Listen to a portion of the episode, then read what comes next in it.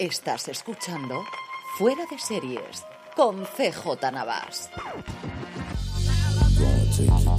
Bienvenidos a Streaming, el programa diario de Fuera de Series en el que un servidor CJ Navas te trae todas las noticias, novedades, trailers, fichajes, estrenos del mundo de la serie de televisión, edición del viernes 14 de enero y también de cara al fin de semana, segundo fin de semana del 2022.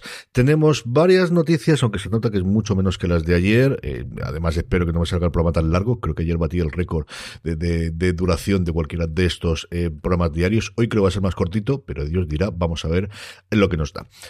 Empezamos por el follow-up y eh, la semana la semana pasada os comenté lo que me había parecido eh, del pacificador en fuera de series, también lo recordé de nuevo ayer y como curiosidad os dije que a prensa nos habían pasado siete de los ocho episodios que componen esta temporada, esta primera temporada o la temporada de esta miniserie que todo estará por ver. Y mm, tenía curiosidad por saber por qué nos habían mandado solamente siete. Es algo que han hecho recientemente. Hay varias series, algunas de las que no puedo hablar todavía, que nos han mandado todos los episodios menos el último, aunque hay otras series de, las que las mandan completas. Y hoy mm, eh, Ángel en el grupo de Telegram me mandaba o me, nos enviaba a través del grupo telegram.me barra fuera de series el por qué era así y era directamente de spin-off la entrevista que hizo Kiko Vega a James Gunn y a John Cena eh, por la presentación de la serie. La primera pregunta que le hace Kiko es, feliz año y enhorabuena por la serie. Es todo lo salvaje y divertida que esperamos de vosotros, pero estoy realmente jodido porque HBO Max solo ha enviado siete de los ocho episodios. Eso no se hace y coincido totalmente con Kiko. Y James Gunn le contesta lo siguiente, lo sé, eso ha sido cosa mía, tío. No culpes a HBO, cúlpame a mí.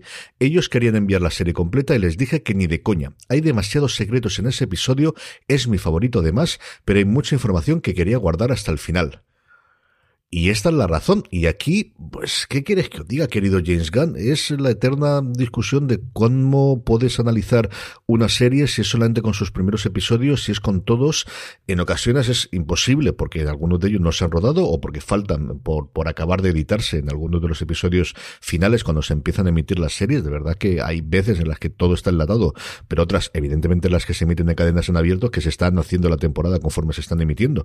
Pero otros casos que falta todavía por, por acabar de Y en este, yo puedo comprender a James Gunn pero al final, de verdad que aquí en prensa solemos ser bastante considerados y más aún con los spoilers de los últimos episodios. Eh, yo recuerdo recientemente de este año pasado, el, por ejemplo, con Mero Fistown, inicialmente eh, nos permitieron ver todos menos los dos últimos episodios, porque faltaban, yo entiendo, por editarse todavía alguno de ellos o de hacer los efectos, nos mandaron el penúltimo episodio la, tres días o cuatro días antes de que se estrenase y el final, con todo lo que lleva al final de Mero Fistown, que no vamos a comentar evidentemente aquellos que no lo habéis visto, que no sé qué hacéis todavía sin verla, de verdad que es una de las grandes series del 2021 y no se contó absolutamente nada, así que no lo sé, al final te queda esta sensación de que vas a analizar toda la serie, eh, más aún si lo que dice Khan tiene ese final tan importante y con tantos secretos, de verdad que al final somos profesionales. Yo creo que todavía pesa muchísimo la filtración en su momento de los episodios de Juego de Tronos o no sé exactamente el análisis. En fin, que habrá que esperarse.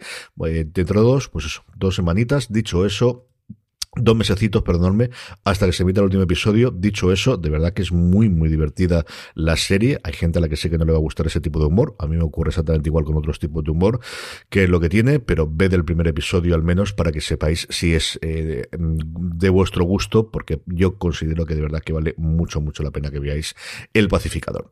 No metemos ya faena con las poquitas noticias que tenemos a día de hoy, y hoy estoy grabando bastante más tarde de lo que es habitual, esperando que, que saliese alguna, y alguna ha salido a última ahora. Dos noticias de industria, dos noticias de cómo se hace la salchicha, como dicen los americanos. La primera, una noticia mm, eh, yo creo importante para la industria española y eh, por lo que supuso en su momento este acuerdo, es que se ha renovado por cinco años el acuerdo entre Movistar Plus y Netflix. Sí, y hace cinco años, en el mayo del 2018, fue cuando se hizo esa confirmación a dos bandas entre Red Hastings, el CEO, cada vez más en retirada de Netflix, y José María Payete, el director de Movistar Plus y de toda Telefónica en general, con las telefonistas de las chicas del cable, que recordemos fue la primera serie que tuvo Netflix y no se podría decir telefónica cuando todos sabíamos que era esa. En la noticia que daba Variety, ampliando lo que se confirmaba a través de los twitters oficiales de Netflix y de Movistar, contaban la última vez que hubo noticias sobre la importancia que tenía para Movistar la incorporación de Netflix, que en febrero del 2019 casi un tercio de los nuevos suscriptores habían decidido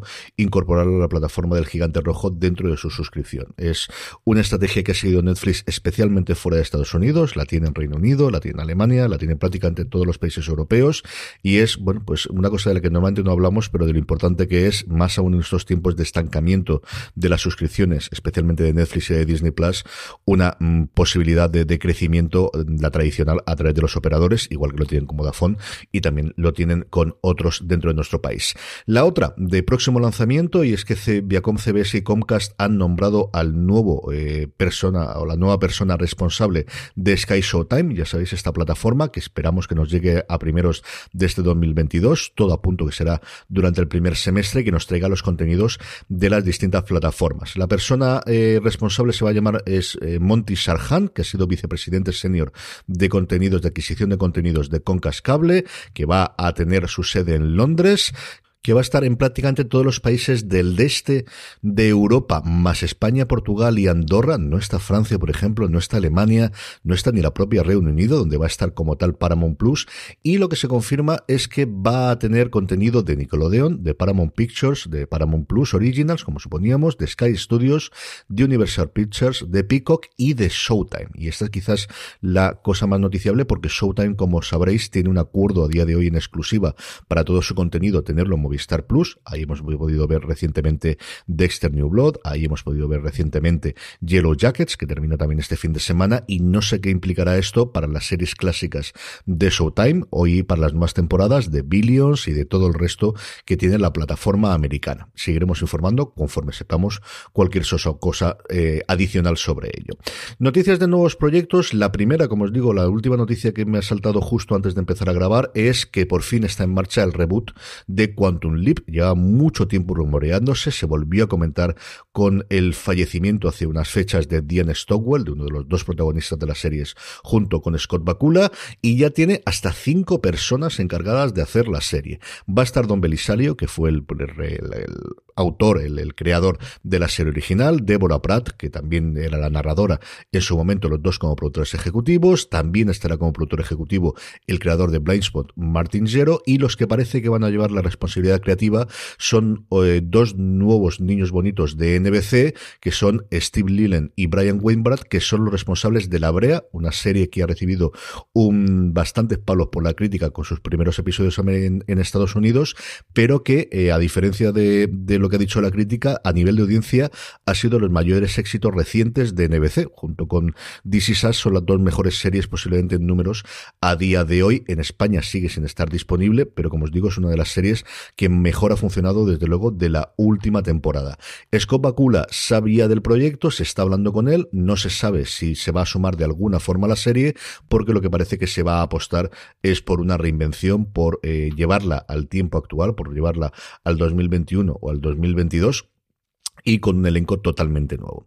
La otra serie, en este caso documental, que ha saltado hoy, se va a estrenar dentro de nada, el 18 de febrero, esta tiene esta confirmación, y se llama Abraham Lincoln, el, eh, perdóname, el dilema del Lincoln. No sé si le traducirán el nombre aquí o no, y es un nuevo proyecto de Apple TV Plus. Está basada en el libro de David S. Reynolds que se llama Abe, Abraham Lincoln y sus tiempos. Como os digo, se va a estrenar el 18 de febrero y va a tener las voces en su versión original de Jeffrey Wright eh, narrando y luego Bill Camp va a interpretar al propio Abraham Lincoln, Leslie Odom Jr., conocidísimo por su papel en Hamilton y cositas que ha hecho después como Frederick Douglass, un montón de gente conocida también, entrevistas a historiadores y prometen que van a eh, utilizar material inédito en cuatro episodios este documental con un público muy centrado en el público americano, pero que podremos ver aquí, como os digo, a partir del 18 de febrero. Fichajes. Uno que se anunció a última hora de la noche, casi madrugada en España, y por eso no entró en el streaming de ayer. Solo Asesinatos en el Edificio sigue completando su reparto. Sabíamos que siguen todo el elenco, el trío protagonista. Sabíamos que Cara de Levine ya estaba unida al reparto. Y Martin Short, aprovechando una entrevista que le hicieron por su nominación a los SAG, a los premios del Sindicato de Actores que eh, comentábamos ayer, ha confirmado que por un lado va a tener a Amy Schumer en la serie y sobre todo y principalmente que va a tener a Shirley MacLaine y en fin, mira que tenía ganas de ver la segunda temporada, cada día más. También ha confirmado que el personaje interpretado por Nathan Dane, Teddy Dimas, va a volver en esta segunda temporada. Esto es todo lo que sabemos, nos ha empezado a rodar evidentemente, esperemos verla antes de final de año. Esto es lo que sabemos de uno de los mayores éxitos y de una de las series más entretenidas, mayores sorpresas de este pasado 2021, planteada como miniserie o no en función de ese final y que ya tenemos segunda temporada. En cuanto a trailers, la cosa está muy flojita hoy. Eso sí, hemos tenido un tráiler, una locura, una cosa, pues eso, marca de la casa de Atlanta, tercer adelanto que tenemos. Realmente, adelanto, adelanto, fue solamente el segundo que podéis encontrar, el que tuvimos hace unas semanas, que ya veíamos imágenes de la tercera esperadísima temporada, desde luego por este que os habla, de Atlanta. Y lo que tenemos es, pues, una gran verdad de un minutito en el que vemos a todos nuestros actores favoritos, a todos nuestros personajes favoritos de la serie, haciendo una cosa muy rara que parece en un país nórdico. Eh, mejor que lo veáis. Tenéis el enlace, como siempre, en las notas del programa, que podéis ver si vuestro reproductor es capaz de leerla de podcast y si no, siempre, siempre, siempre en fuera de series.com. Estrenos del viernes, Afterlife, tercera temporada de la serie y última de la serie de Ricky Gervais en Netflix, Archivo 81, nueva serie de suspense también en Netflix, Movistar Plus estrena la tercera también y última temporada, hoy es el día de terceras y últimas temporadas del descubrimiento de las brujas, una serie que me hubiese gustado que me gustase más de lo que había, pero esto es lo que hay, y Estos Ojos Negros también en Netflix. Calle 13, para alegría de un montón de seguidores, empezando por Don Carlos, estrena las nuevas temporadas de las dos series actuales de Ley y Orden, Unidad de Víctimas Especiales, temporada 23, y Ley y Orden, Crimen Organizado, que si no habéis visto vale mucho la pena, segunda temporada en, como os digo, las dos en calle 13. Y de cara al fin de semana, el domingo 16, Start Play estrena su primera serie de producción española Express, de la que hablaremos un poquito más en el Fuera de Series esta semana y también a lo largo de la semana que viene. Como es viernes y como hacíamos habitualmente, retomamos las buenas costumbres. Vamos a repasar lo más visto en Netflix durante la semana, para que así podáis hacer la selección de la plataforma del Gigante Rojo, que ha sido lo más visto en las últimas semanas, del 3 de enero al 9 de enero en Netflix, que es la última que tenemos. Pues la primera, eh, lo que está en el top 10 es Café con aroma de mujer, primera temporada. La Reina del Flow se mantiene en el posición número 2 su segunda temporada y en el 5 la primera temporada. Es algo que estamos viendo recurrentemente, como el estreno de una nueva temporada hace que la temporada anterior también suba. Por ejemplo, ocurrido con The Witcher, que ocurre su segunda temporada el puesto número 7, pero también el puesto número 10 su primera temporada. La cuarta temporada de Cobra Kai, el puesto número 3, Quédate cerca, es la que ocupa el 4. Como os he dicho antes, La Reina del Flow, primera temporada, el 5. Emily in Paris, segunda temporada, el puesto número 6. Aquí se ve que todo el mundo vio la primera y no aparece dentro del top 10. La Casa de Papel Resiste es la serie más longeva que hay en el top 10 de Netflix, en el puesto número 11. Kids, su primera temporada, y como os he dicho antes, The Witcher, la primera temporada, llevada por el empujón de la segunda o del estreno de la segunda temporada, ocupa el puesto número 4.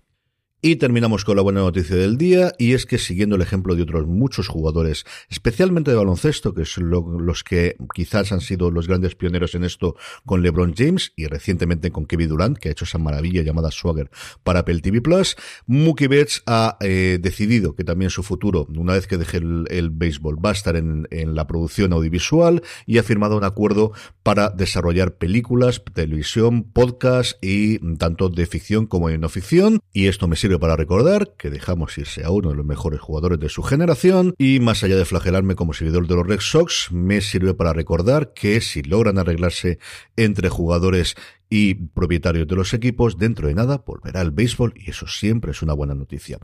Con esto terminamos el repaso diario, volvemos el fin de semana en directo, ya sabéis, el domingo a las 11 de la mañana en hora península española, si no pasa nada, eh, volvemos con fuera de series, con Jorge y con Don Carlos, a nuestro repaso semanal, si cambiamos de hora, que últimamente ha ocurrido eso, lo anunciaremos por redes sociales, si no, a partir de las 11 de la mañana, como os digo, nos podéis seguir en twitch.tv barra fuera de series. Gracias por escucharme, gracias por estar ahí, tengáis buen fin de semana y recordad, tened muchísimo cuidado.